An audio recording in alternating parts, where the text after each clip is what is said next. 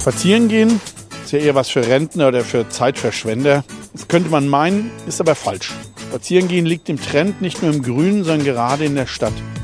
Wer Mainz wirklich kennenlernen will, der nimmt sich Zeit und erkundet Straßen, Gassen und Plätze zu Fuß. Warum Mainz so aussieht, wie es heute aussieht, die VRM-Hörspaziergänge erzählen es.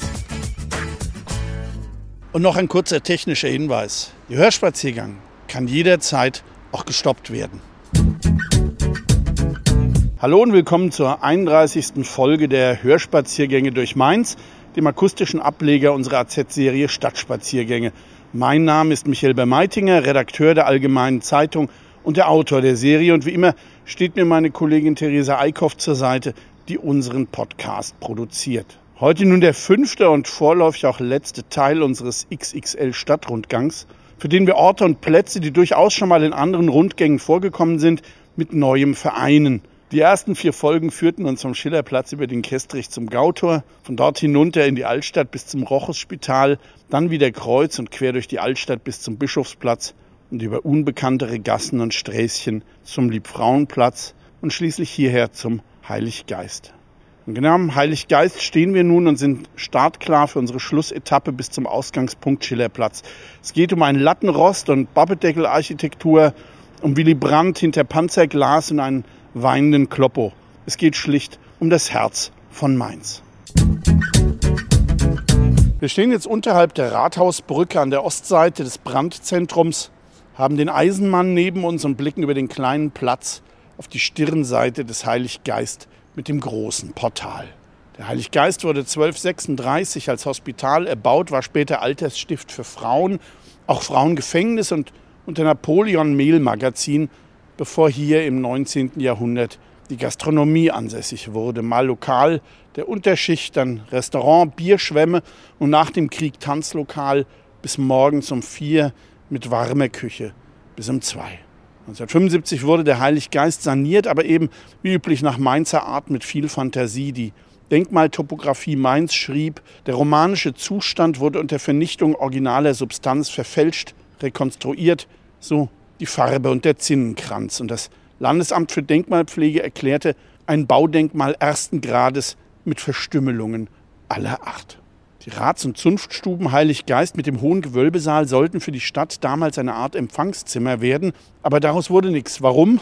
Die Wirtsleute, die ehrenwerten Elisabeth und Adolf Klein, behandelten den damaligen OB wie einen normalen Gast und nicht wie einen Kurfürsten, und daraufhin gab es kaum noch städtische Aufträge. Wenn wir weiter nach links schauen, sehen wir etwas Barock und ein Treppentürmchen mit geschweifter Turmhaube. Aber nichts ist original, alles Nachbau mit viel Fantasie, aber schön.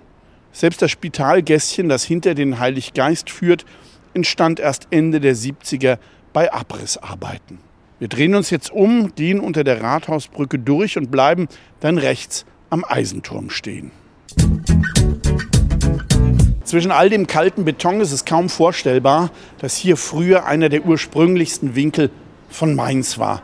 Wir würden jetzt eben auf dem Kopfsteinpflaster der schmalen Löhrstraße gehen, die heute jenseits der Quintinstraße endet, also dort, wo geradeaus vor uns die Bushaltestelle liegt.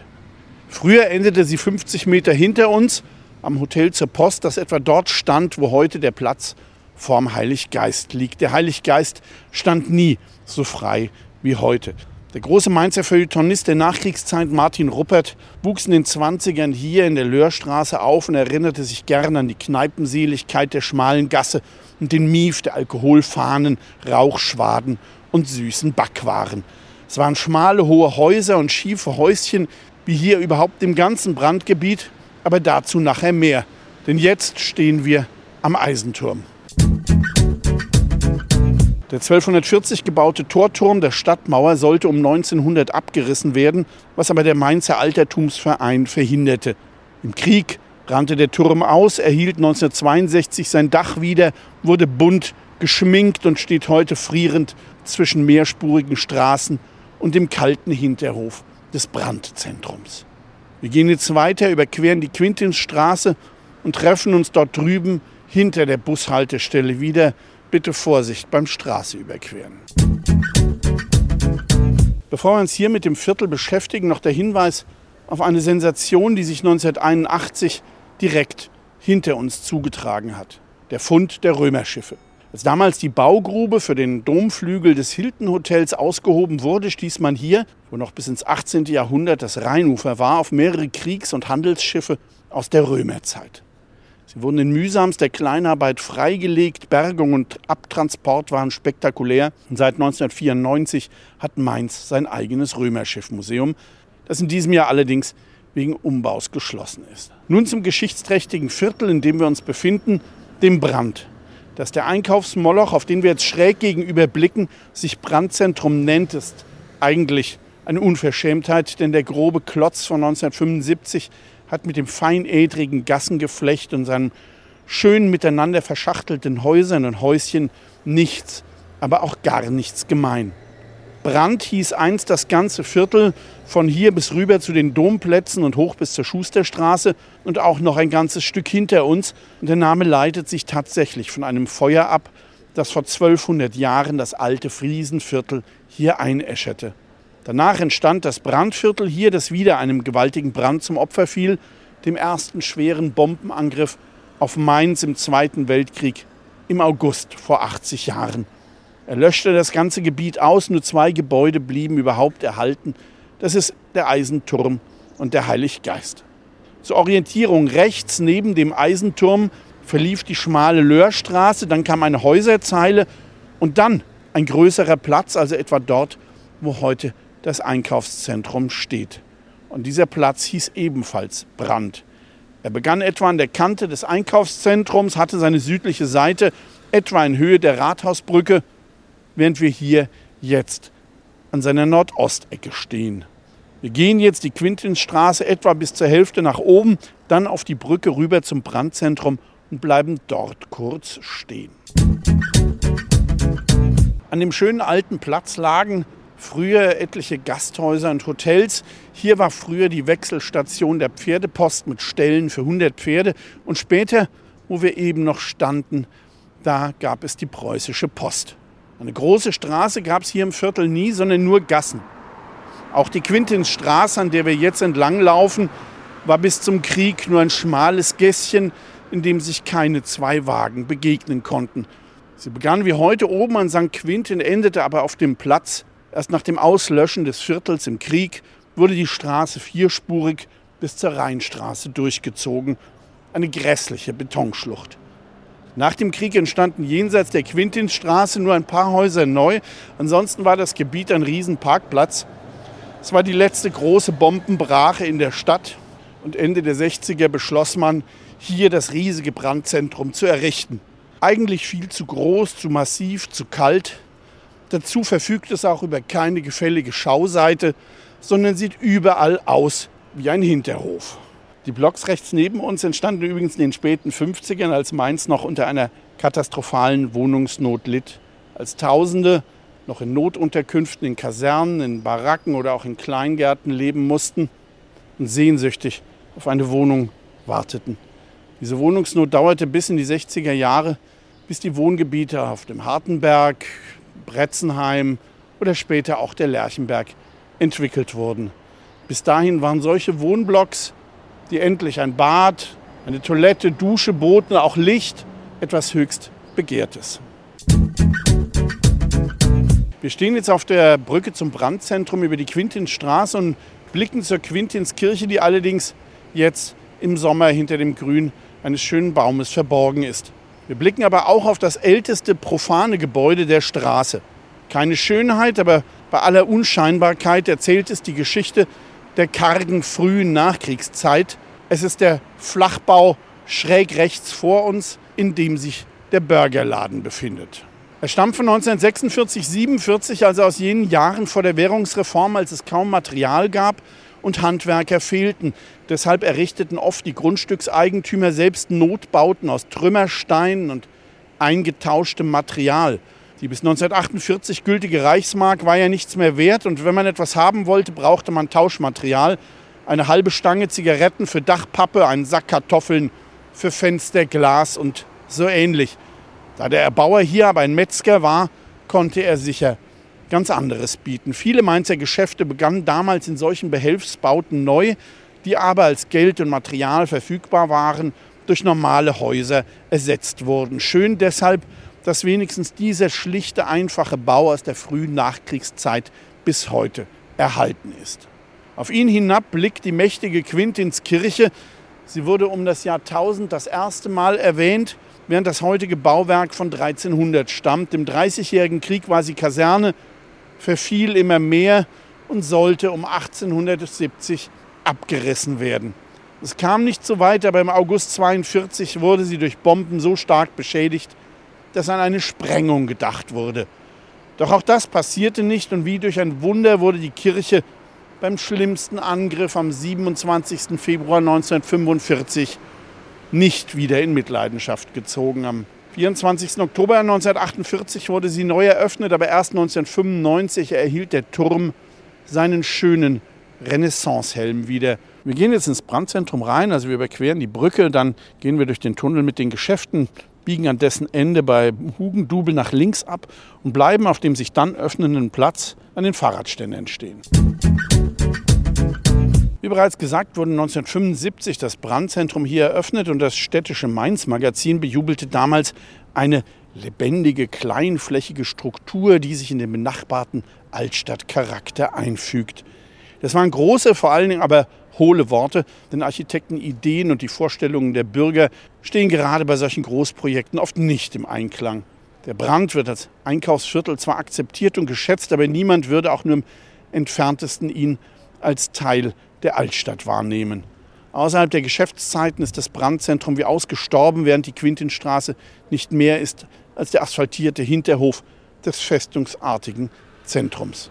Die Einkaufszone liegt erhöht, damit ein dreistöckiges Parkhaus und eine Ladestraße drunter passten. Wenn wir also oben auf dem Platz stehen, liegt der alte Brand ein Stockwerk unter uns. Etwa dort, wo heute Pik und Kloppenburg links von uns liegt, da war einst das Hotel zum Karpfen. Und dort, wo neben dem P&C im Halbdunkel die Treppe nach unten zur Mailandsgasse liegt, da mündete die Seilergasse in den Platz. Was von ihr geblieben ist, das sehen wir gleich denn wir nehmen jetzt besagte Treppe nach unten und treffen uns dann unten an der Mailandsgasse am Schlüsselladen wieder. Die Mailandsgasse ist die einzige Gasse des alten Brand, die in Lage und Länge in etwa so geblieben ist, wenn auch nur im unteren Teil zur Rheinstraße die Bebauung überdauert hat.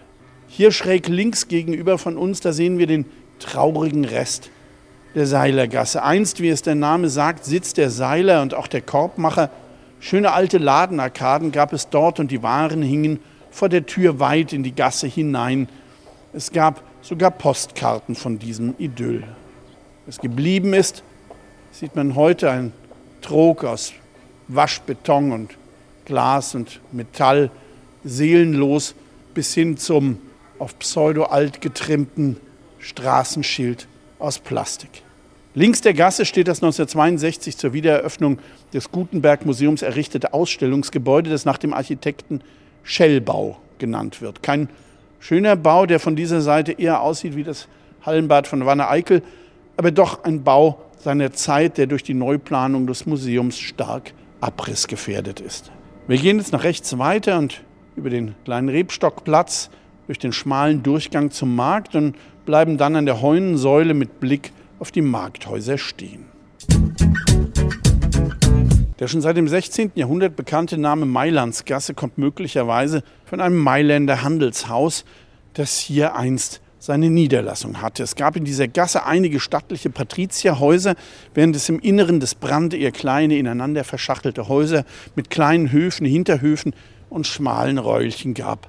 Am 12. und 13. August 1942 verbrannte das alles und wurde alsbald eingeebnet. Es dauerte etliche Jahre, bis hier wieder etwas entstand. Links zum Beispiel der Komplex, der sehr wertig mit Muschelkalkstein verkleidet ist. Darin findet sich auch das Mainzer Traditionscafé Dinges, ein Treffpunkt der Altmainzer, denen die ganzen modernen Cafés zu hip sind. Es befindet sich am Rebstockplatz, auch so ein Platz, den die Bomben gerissen haben, denn vorher stand dort ein Häuserquadrat. Wir bleiben jetzt doch mal kurz hier stehen am Rebstockplatz und blicken geradeaus auf ein ungewöhnliches Gebäude, das vom italienischen Star-Architekten Fuchsas stammt. Als die Mainzer Wohnbau die Fassaden der Markthäuser restaurierte, wollte man wenigstens rückwärtig mit einem modernen Gebäude glänzen. Es entstand dieser Bau mit einer Passage im Erdgeschoss, das man hochtrabend und angeberisch Piazza nannte. Typisches Marketinggeschwätz, denn nicht nur, dass sich dort kein Geschäft hielt, es wurde auch nächtens zum Urinal und musste daraufhin verschlossen werden. Also nichts Piazza und für das Gebäude haben die Mainzer einen passenden Namen, der Lattenrost. Wir gehen jetzt, wie gesagt, durch den schmalen Durchgang auf den Markt zur Heunensäule. Das ist diese etwa sechs Meter große Säule, die mitten auf dem Platz steht. Dabei handelt es sich um eine Rundstütze aus Sandstein, die im 11. Jahrhundert bei Miltenberg am Main als Stütze für den Dom gehauen wurde, die man dann aber nicht benötigte. Ein paar blieben übrig und 1975 machte die Stadt Miltenberg diese 16 Tonnen schwere Säule den Mainzern zum Geschenk, die sie in einen Bronzesockel mit Szenen der Stadtgeschichte fassen ließ. Wir bleiben jetzt hier stehen und gucken auf die Markthäuser. Die Markthäuser wurden beim Angriff 1945 weggefegt und es dauerte zehn Jahre, bis hier wieder etwas entstand. Es war nur ein wohnblockartiger, traufständiger Bau, dem es zwar zwei beliebte Kinos gab, der aber so gar nichts mit der Vergangenheit zu tun hatte. 1979 versuchte man dann erstmals, das alte Fassadenbild wiederherzustellen. Ganz links, Markt 1, ist ein Neubau mit nachempfundener alter Fassade. Bei der Nummer 3 rechts daneben wurde die Front vom Stand 19. Jahrhundert vorgeblendet, während es sich bei der Nummer 5 um eine ganz besonders gelungene Rekonstruktion vom Ende der 80er Jahre nach alten Plänen und Fotos handelt. Ein beeindruckendes Gebäude mit übers Eck ins Korbgässchen gezogenen Laubenbögen, bedachter Hausmadonna und einem goldenen Phönix im gekröpften Traufgesims. Die Nummer 7, 9, rechts des Gästchen, ist ein Kuriosum, denn wo einst zwei Häuser standen, wie schon die zwei Hausnummern aussagen, so steht hier nun die Rekonstruktion eines Bauwerks, das es hier so nie gegeben hat, sondern in der Augustinerstraße. Dieses Haus zum Fuchs war dort bereits 1903 abgerissen worden, wobei Teile der Fassade bereits drei Jahre später auf dem Kestrich verbaut wurden, nur um in den 80ern noch eine Adaption hier am Markt zu errichten. Warum das Haus dann auch hier nochmal rekonstruiert wurde, ich habe keine Ahnung. Die folgenden beiden Häuser heißen zum Kaiserberg und zum Boderahm. Ihnen wurden 1981 die historischen Fassaden vorgeblendet, während im Inneren aus den 1-2 Kinos vier wurden. Das Rex Kino Center mit Rex A bis D.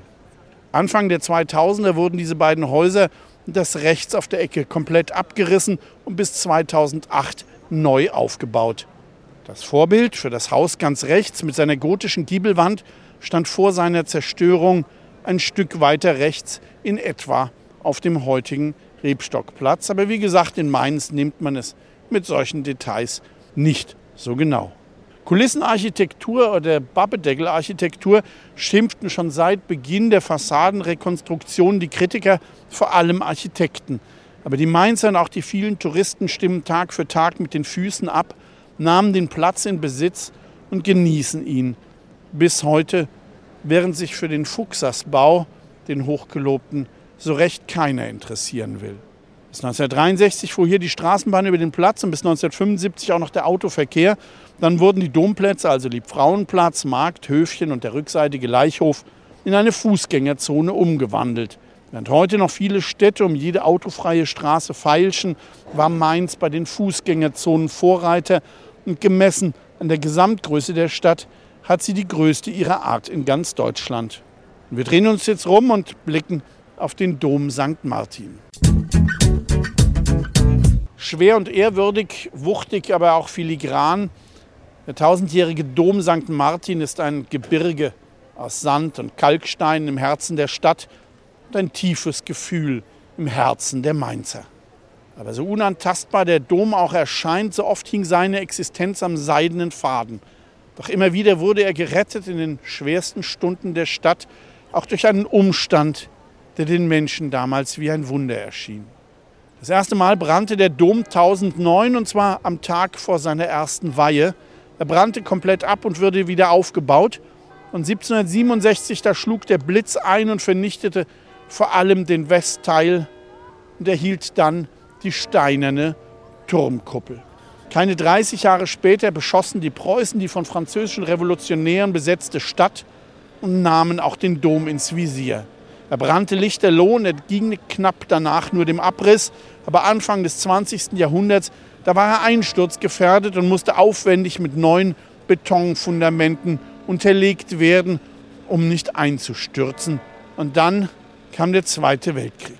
Beim Angriff 1942 brannte das Dach komplett nieder und nur dem beherzten Eingreifen der Feuerwehren von Nierstein und Oppenheim war es zu verdanken, dass nicht noch Schlimmeres an jedem Tag passierte. Aber am 27. Februar 1945, dem Tag der Vernichtung von Mainz, da wurde der Dom nicht getroffen und als der Rauch sich über der zu 90 Prozent zerstörten Innenstadt lichtete, da stand über allen Trümmern dieses Bauwerk.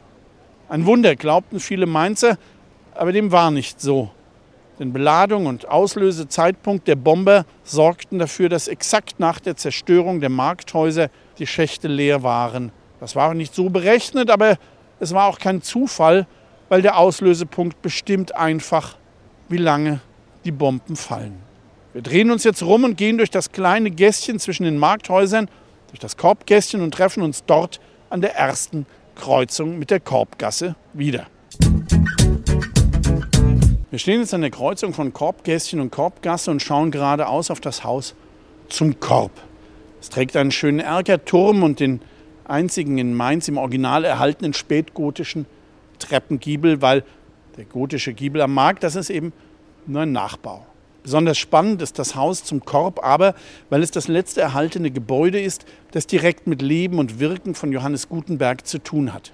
Gutenbergs wichtigster Mitarbeiter Peter Schöffer kaufte das Haus 1400 76 und vereinigte es mit dem benachbarten Hof zum Humbrecht, dem Druckhaus Gutenbergs, und er wurde später selbst Inhaber der Werkstatt.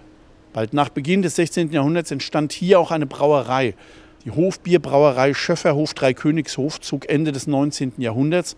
Zwar auf den Kestrich, aber die große Brauereigaststätte, die blieb hier und der Torbogen schräg gegenüber im Haus zum Korb, das war damals der Eingang zu dieser großen Gaststätte, die mit ihren vielen Sälen und verschiedenen Bereichen bis zur Quintinsstraße und auch bis zur Schusterstraße reichte. Übrigens, der Name Schöfferhof hat nach diversen Übernahmen als Produkt der Binding-Radeberger Gruppe überlebt. Schöfferhofer gehört zu den bekanntesten und beliebtesten Weizenbieren in Deutschland und auf dem Etikett prangt auch heute noch das Porträt von Peter Schöffer.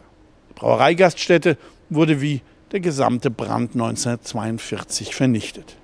Hier links neben uns im Eckhaus, da war vom Krieg eine kleine Kneipe, die zur Metzgerei Schramm gehörte. Viele Schauspieler vom Stadttheater verkehrten hier, etwa Wilhelm Dieterle, später bekannt als William Dieterle, ab den 20ern erst Schauspieler, dann Regisseur, der 1930 zu Warner Brothers nach Hollywood ging und sogar dort den Oscar für den besten Film erhielt. 1960 drehte er in Mainz Zuckmeyers Fastnachtsbeichte. Wir gehen jetzt nach links, an der nächsten Ecke wieder nach links in die Schusterstraße bis zum Markt und bleiben dort am Fahnenkarree am Durchgang zum Höfchen stehen. Die Korbgasse ist ein stiller Weg durch die Stadt, wenn man insbesondere an Samstagen dem Markttrubel etwas entrinnen will. Allerdings ist es für manche Geschäfte hier auch zu still. Jedenfalls gibt es häufige Wechsel, die Fluktuation ist recht hoch. Die Gasse endet gleich an der Schusterstraße, in die wir dann nach links abbiegen. Dieser kurze Abschnitt der Schusterstraße von der Quintinsstraße bis runter zum Markt war übrigens 1963 die allererste Mainzer Fußgängerzone, aus der sich dann über die Jahrzehnte der riesige Fußgängerbereich in der Innenstadt entwickelt hat. Heute kann man von der großen Bleiche bis zum Hopfengarten in der Altstadt zu Fuß gehen, ohne eine Straße mit motorisiertem Individualverkehr überqueren zu müssen. In der Schusterstraße, da steht links das einzige Haus, das hier den Krieg überlebt hat, während der gesamte Komplex rechts, in dem heute Müller ist, früher ein Kaufhaus war. Ein Neckermann-Kaufhaus. Es war Ende der 60er Jahre, als Mainz mit Hertie, Kaufhof, Quelle, Neckermann, Kaufhalle und Woolworth sechs große Kaufhäuser hatte. Nach Neckermann kam in den 80ern Karstadt, damals noch so eine Art Edelkaufhaus. Das übrigens eine sagenhaft gute Plattenabteilung hatte. Also Schallplatten, das sind diese runden schwarzen Dinge, die man auf den Plattenspieler legt, um Musik zu hören. Also nicht zu vergleichen mit irgendwelchen Streaming-Diensten.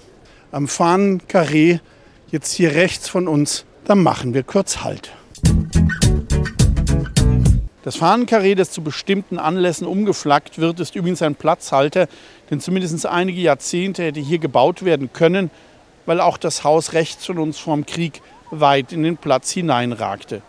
Wir gehen nun weiter am Brunnen vorbei und treffen uns auf dem Gutenbergplatz, also eine ganze Ecke von hier, am Gutenberg-Denkmal gegenüber des Theaters wieder. Der Name des hier beginnenden Höfchen bezieht sich auf den im Mittelalter links am Dom gelegenen Bischofshof. Aber schon im 19. Jahrhundert, da wurde der Platz sehr geschäftig. Ein Geschäft, das 1834 am Höfchen gegründet wurde und bis heute hier existiert, das ist der Juwelier Knewitz. Rechts auf der Ecke, dort wo der Müllereingang liegt, da war einst das Gasthaus Schützenhof, in dem auch Karl Marx abstieg, bevor Ende des 19. Jahrhunderts Lotz und so Herr hier ein großes Textilkaufhaus hinstellte. Es existierte bis in die 60er Jahre, bis Kaufhaus und Versandhaus König Neckermann hier sein 32. Kaufhaus eröffnete. Wo wir jetzt gerade gehen, in Höhe des Brunnens, da lag einst die Haltestelle von Bussen und Straßenbahnen. Die Straßenbahn fuhr von hier zum Schillerplatz und in Gegenrichtung über den Rhein nach Kastell und Kostheim oder über die Rheinstraße und die Rheinallee bis in die Neustadt. 1963 wurde die Straßenbahn hier und auf der Luh stillgelegt, ebenso nach links die Strecke in die Altstadt. Vor dem Zweiten Weltkrieg gab es sogar noch eine Linie nach rechts zur Schusterstraße und weiter zur Kaiserstraße. Diese Strecke könnte allerdings in den nächsten Jahren wie auch auf der Luh wiederkommen. Rechts und links vor uns am Durchgang zum Gutenbergplatz, erhoben sich bis zur Zerstörung stattliche drei- und viergeschossige Häuser, die zudem viel enger beieinander standen als die Pavillons heute. Dadurch entstand damals eine regelrechte Torsituation, die dem Gutenbergplatz eine intimere Atmosphäre verlieh. Rechts, da stand das jüdische Kaufhaus Lahnstein. Es wurde in der Reichskristallnacht am Morgen des 10. November 1938 gleich mehrfach von den Nazi-Horden heimgesucht und zerstört. Und der Besitzer Karl Lahnstein, ein großer Kunstmäzen, aber auch ein Förderer des Sports und von Mainz 05, der kam ins KZ Buchenwald. Als er von dort wieder frei kam, konnte er mit Frau und Tochter in die USA fliehen, aber musste sein gesamtes Vermögen zurücklassen. Und nach dem Krieg musste er viele Jahre kämpfen, um auch nur einen Bruchteil dessen wieder zu erhalten. Darüber wurde er krank und er starb sehr früh. Der Platz und die dahinter zum Schillerplatz führende Ludwigstraße sind übrigens ein Geschenk Napoleons. Er ließ die Schneise vom Schillerplatz her durchs bebaute Gebiet schlagen. Allerdings entstand zu seiner Zeit nur ein Haus, das ist das heute noch bestehende rechte Eckhaus am anderen Platzende. Ansonsten war die Bebauung erst in den 1860ern komplett. Bedeutendstes Gebäude ist das 1833 eröffnete Theater, das damals eine architektonische Besonderheit aufwies. Denn erstmals sah man außen an der Fassade das Halbrund des Zuschauerraums. Nach dem Umbau 1910, bei dem die heutige Fassade vorgehängt wurde, Seither ist dies nur noch angedeutet zu sehen. 1942 brannte das Theater aus und wurde erst 1953 wieder eröffnet. Vier Jahre nach dem Theater, also 1837, da wurde das Gutenberg-Denkmal eingeweiht, geschaffen von Torwalzen in Rom und gegossen von Crossatier in Paris. Da wurde die Denkmalsweihe ein riesiges Fest, zu dem die Menschen von weit her nach Mainz kamen. Gasthäuser und Herbergen waren überfüllt. Doch die Freude teilte nicht jeder. Alexandre Dumas schrieb später, mein erster Gedanke bei der Ankunft in Mainz war, den Paradeplatz aufzusuchen, also er meinte den Gutenbergplatz hier, wo man kürzlich die Gutenberg-Statue aufgestellt hatte. Es tut mir leid für den Erfinder der Buchdruckerkunst, er hätte Besseres verdient. Nach dem ersten schweren Luftangriff 1942, da wurde hier neben dem Denkmal eine tiefe Grube gegraben und Gutenberg flach hineingelegt und wieder zugeschüttet. Und als er nach Kriegsende wieder rausgeholt und aufgestellt wurde, da blickte er auf eine Ruinenlandschaft, Er konnte von hier bis zum Rhein schauen oder auch bis zur großen Bleiche, denn alles lag flach. Der Wiederaufbau des Platzes hier bot und bietet eher Ernüchterndes. Die Eleganz ist hinüber. Als dann noch in den 90ern alle 16 großen Platanen gegen den Widerstand der Bürger abgeholzt wurden, da war das Platzbild endgültig perdu. Dennoch ist der Gutenbergplatz so etwas wie die Gutstupp unter den Mainzer Plätzen, denn hier gab es immer schon große Veranstaltungen, etwa in den Bundestagswahlkämpfen. Unvergessen, wie sich Franz Josef Strauß, damalige CSU-Chef mit zahlreichen schreienden und pfeifenden Gegnern, ein erquickliches verbales Duell lieferte. Aber auch Bundeskanzler Willy Brandt sprach hier vor 50 Jahren am 15. November 1972, vier Tage vor der legendären Willi-Wählen-Wahl. Brandt, der immer wieder wegen seiner Ostpolitik übelst angegriffen wurde, erhielt vor dem Auftritt in Mainz sogar Morddrohungen und sprach hier hinter kugelsicherem Glas. Tausende kamen zu solchen Wahlveranstaltungen, aber nichts reicht heran an jene Tage im Mai 2004 und 2008 heran, als Zehntausende Mainz 05-Fans den Platz in strahlendes 05er Rot tauchten.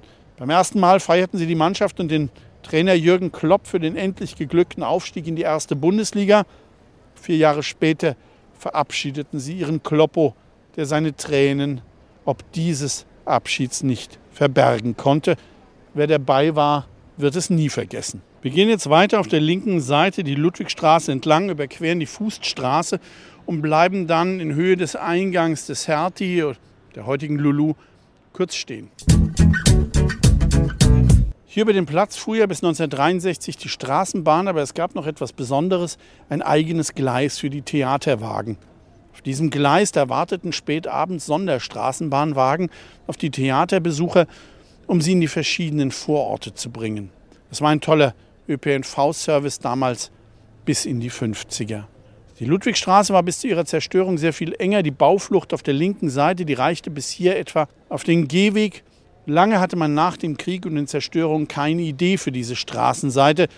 Stattdessen standen hier viele flache Notbauten. Allein die Deutsche Bank, das ist das Gebäude neben Hertie und Karstadt, stand schon seit den frühen 50ern hier. Groß war der Jubel in Mainz, als sich um 1960 Hertie meldete und erklärte, man wolle hier ein großes Kaufhaus errichten. Kaufhäuser, das waren damals die großen Anziehungspunkte in den Innenstädten, vor allem auch für Besucher aus dem Umland aus den Dörfern und kleinen Städten. Sie spülten viel Geld in die Stadt und boten sichere und vor allem viele Arbeitsplätze, denn damals war Selbstbedienung nicht so gang und gäbe. Stattdessen wurde in Kaufhäusern viel mit Bedienung am Tresen verkauft. Entsprechend viele Jobs boten sie. Als im Oktober 1963 Härte hier eröffnete, standen hier tausende Menschen auf dem kleinen Platz. Es brach das Chaos aus. Und das wiederholte sich zweimal im Jahr, denn damals gab es noch Sommer- und Winterschlussverkauf zu denen die Preise am Ende der Saison radikal gesenkt werden durften, was sonst nicht erlaubt war. Heute darf ja jeder seine Preise gestalten, wie er will. Die Zeit der Winter- und Sommerschlussverkäufe sind passé. So passé wie Hertie und Karstadt, das ihm folgte auch schon ein paar Jahre. Nun findet sich hier die Lulu. Doch bald wird der Abriss beginnen, ein komplett neuer Komplex erstellt. Er ist umstritten, aber es gibt eigentlich keine Alternativen, denn der knapp 60 Jahre alte Hertie war wirtschaftlich nicht mehr zu betreiben und ist schon arg aus der Zeit gefallen. Wir erreichen jetzt bald die Weißliliengasse, die früher, wie auch rechts, die große Langgasse nur ein ganz schmales Gässchen war. Doch die reichten nach dem Krieg, als immer mehr Autos zugelassen wurden, nicht mehr und so entschloss man sich, eine breite Rollbahn anzulegen, die sogenannte Altstadttangente. Es war kein allzu großes Problem, denn der Krieg hatte all die eng bebauten schmalen Gässchen und kleinen Plätze hinweggefegt. Also Raum für breite Straßen gab es mehr als genug. Zu den Plätzen, die verschwanden, gehört auch die Insel. Sie lag etwa 80 Meter, die Langgasse, also rechts, hoch dort, wo ebenfalls ein kleiner, aber nicht geschlossener Platz liegt. Dort an der Insel und mitten auf der Fahrbahn der heutigen Langgasse, da stand damals das Café Neuf, das uns hier den Rücken zugekehrt hätte. Und in diesem Café wurde vor 117 Jahren der wichtigste Vorläuferverein von Mainz 05 gegründet. Wir gehen jetzt weiter zum Schillerplatz, zum Ausgangspunkt unserer Tour zurück, wo wir vor vier Wochen zu unserem fünfteiligen XXL Stadtrundgang gestartet sind. Seit den 1980ern ist die Ludwigstraße offiziell Fußgängerzone. Nur Busse dürfen noch durch. Und seither ist die Lu wirklich zu einer Art Flaniermeile geworden. Die doppelten Baumreihen spenden im Sommer Schatten und tun auch etwas für die frische Luft. Doch sind sie mittlerweile so hoch, dass sie den Blick zum Dom verstellen. Und diese Blickachse zum Dom war eins der Grund gewesen, die Bauflucht der Lu so weit nach hinten zu setzen und nach vorn nur Pavillons zu bauen. Wie sich die Lu entwickeln wird, wenn der Hertie-Bau verschwunden ist und dort etwas gänzlich Neues entsteht, das muss man sehen. Vielleicht wird auch das Ensemble links neben uns abgerissen, aber das ist wohl noch nicht klar. Aktuell ist der kleine Platz zwischen den beiden Pavillons sehr hübsch gestaltet, ein kleiner Ort der Ruhe. Nun erreichen wir wieder unser barockes Kleinod, den Schillerplatz mit dem Osteiner Hof links von uns und dem Bassenheimer Hof mit dem Innenministerium vor uns und dem gelungenen Barock-Fake rechts neben uns. Ist ein Ort zum Wohlfühlen, egal ob man den Fastnachtsbrunnen betrachtet oder sich in eines der schönen Cafés setzt. Wir sind nun also am Ende nicht nur unserer heutigen Etappe, sondern unseres XXL-Stadtrundgangs insgesamt angekommen. In drei Wochen machen wir mit einem anderen Hörspaziergang weiter. Wer aber zwischenzeitlich noch mehr erfahren will, der wird Spaß haben an unserem Dossier Stadtspaziergänge. Darin befinden sich alle unsere nunmehr 31 Hörspaziergänge und auch die unserer Zeitung erschienenen 176 Folgen über die Straßen und Plätze unserer Stadt. Bis in drei Wochen. Viel Spaß beim Hören und Tschüss. Hörspaziergänge durch Mainz ist eine Produktion der VAM von Allgemeiner Zeitung, Wiesbadener Kurier, Echo Online und Mittelhessen.de. Redaktion Michael Bermeitinger. Produktion Theresa Eickhoff. Er erreicht uns per Mail an audio.vam.de.